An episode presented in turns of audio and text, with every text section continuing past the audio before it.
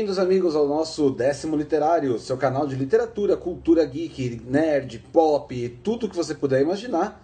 E que melhor canal do que esse, seus 10 minutinhos de loucura semanal, para tratar do último mês de maio, que foi o mês que nós tivemos o mês do Star Wars Day. May the Fourth be with you. Deixe o dia de 4 o dia de quatro estar com você, não faz o menor sentido.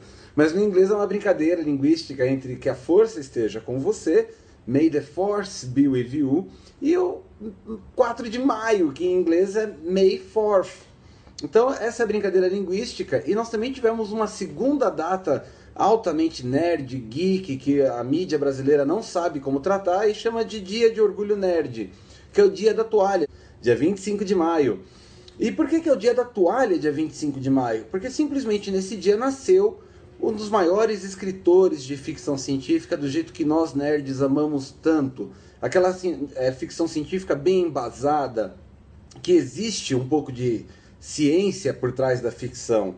A grande rixa hoje em dia entre os fãs da cultura nerd pop é, inclusive, falar que Star Wars é ficção científica, quando na verdade é uma fantasia espacial.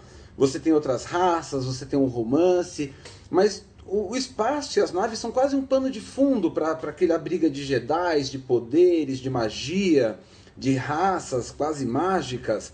Né? Enquanto Star Trek é o oposto, é ciência pura, é tudo tem uma explicação tangível, tudo tem alguém explicando, justificando. E o Douglas Adams ele entra correndo por fora nessa brincadeira, assim como o pessoal do Galaxy Quest, com, com uma, uma paródia a tudo isso mas uma paródia bem embasada, bem escrita. E assim ele escreveu seu primeiro livro, O Guia do Mochileiro das Galáxias. Ele não chegou a escrever esse livro de uma forma natural, fácil e simples, tomando uma xícara de chá enquanto desfrutava da vista dos campos ingleses. Douglas Adams, Douglas Noel Adams, o autêntico DNA inglês, ele teve uma vida bastante difícil para chegar até lá, na verdade. Se você ler o livro Não Entre em Pânico, do outro grande escritor exerceu para ganhar uns trocados, para conseguir pagar o estudo, para conseguir pagar um grupo de teatro, alugar um espaço para produzir suas produções teatrais. É, a escritura não veio fácil para ele e a fama também não veio fácil e não foi fácil para ele. Ele costumava responder as cartas dos escritores, da, da, dos leitores. Ele costumava responder a carta dos leitores e a pergunta número um que todo mundo faz para ele é: Você gosta de escrever? Algo que você faz fácil? E ele dizia: odeio. Douglas Adams ele conseguiu passar em vida sem nunca jamais ter cumprido um prazo. Nunca. Nem quando o projeto era 100% dele, como quando ele foi tentar fazer uma comparação bizarra, onde se era mais rápido nadar na costa da Austrália usando um mini jet ski subversível ou apoiado nas costas de uma raia. Projeto integralmente dele, porque ele conseguiu vender, sabe Deus como, para uma dessas revistas de ecologia e de ações extremas e que no último minuto ele foi barrado, obviamente, pelo é, sistema de ecologia da Austrália, que falava: não, você não vai nadar nas costas de uma raia, você não vai fazer esse tipo de comparação aqui. Você pode brincar com seu sub, mini submarino, o que quiser, mas deixa a raia em paz. E ainda assim, quando o projeto era integralmente dele, ele atrasava semanas na entrega. Ele realmente dizia que escrever era um sofrimento, ele paria cada livro dele. Não por um acaso, sua primeira obra o Guia do Mochileiro das Galáxias. Primeiro foi uma radionovela que teve duas adaptações na BBC, depois foi adaptado para uma série de TV, depois foi finalmente publicado como um romance, para então ter duas ou três edições, uma adaptação para história em quadrinhos, uma adaptação cinematográfica horrível dos anos 70, que culminou tudo isso na adaptação cinematográfica horrível de 2001 pela Disney, que infelizmente ele veio a falecer durante a produção dessa obra ele não pôde estar lá para aborrecer os roteiristas e os produtores e a obra foi concluída no prazo. O que já era um indicador de que não ia ser uma boa obra Douglas Adams. O espírito dele não estava lá. Você não conclui uma obra do Douglas Adams no prazo. Você tem que estourar assim semanas. A obra de 2001 tinha que estar saindo agora. Tipo Chinese Democracy do Guns N' Roses. Tinha que demorar uma vida para sair. Mas apesar de todos os infortúnios, Douglas Adams era dono de um humor ácido muito particular e um conhecimento de ciência, ecologia, que norteou o romance dele, que depois era uma trilogia, que virou uma trilogia de cinco livros, que virou uma trilogia de seis livros com a publicação de Ian Colfer depois.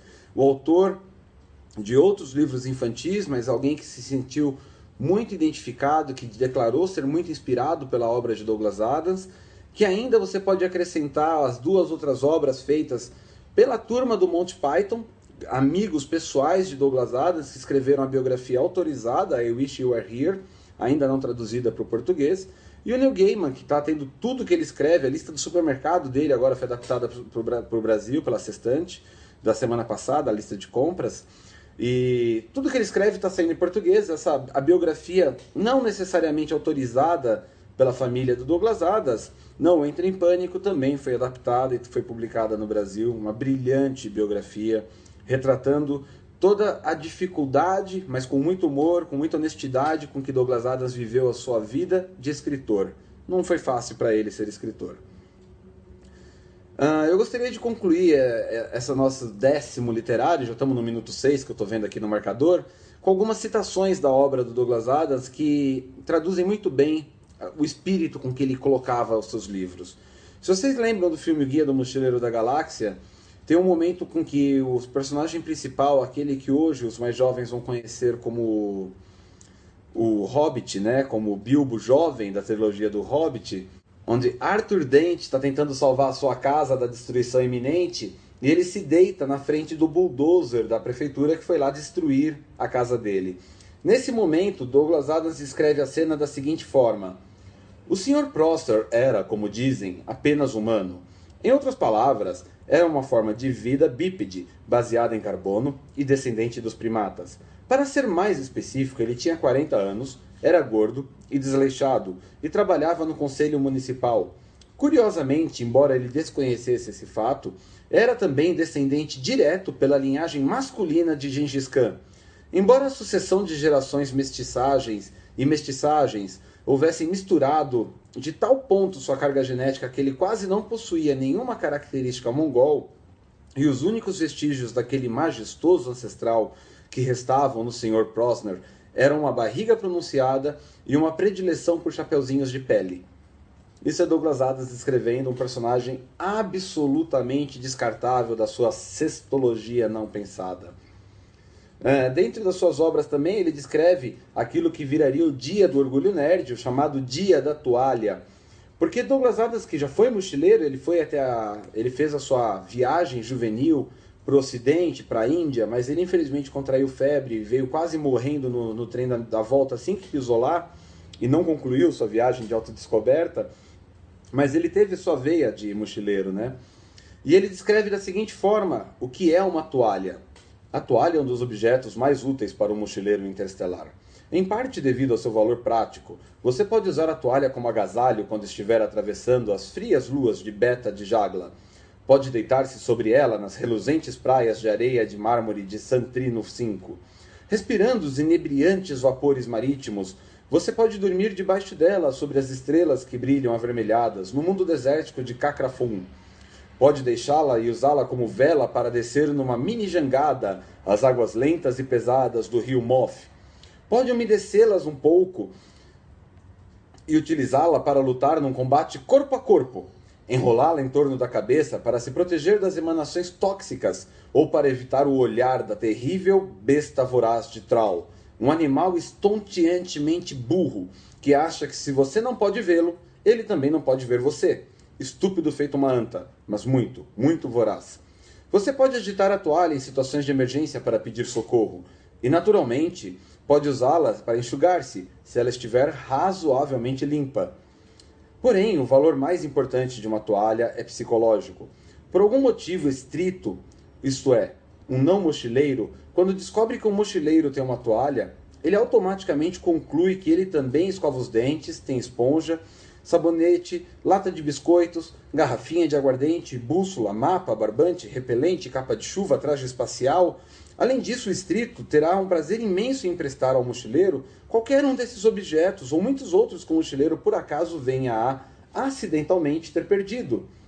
O que é que o estrito vai pensar é que é um sujeito capaz de rodar toda a galáxia, acampar, pedir carona, lutar contra obstáculos, dar a volta por cima e ainda saber onde está sua toalha, esse sujeito claramente merece o respeito. Daí a expressão que entrou na gíria dos mochileiros, exemplificada na seguinte frase: Vem cá.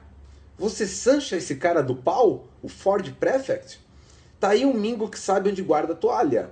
Sancha, conhecer, estar ciente, encontrar, ter relações sexuais com. Do pau. Cara muito incrível. Mingo. Esse cara realmente muito incrível.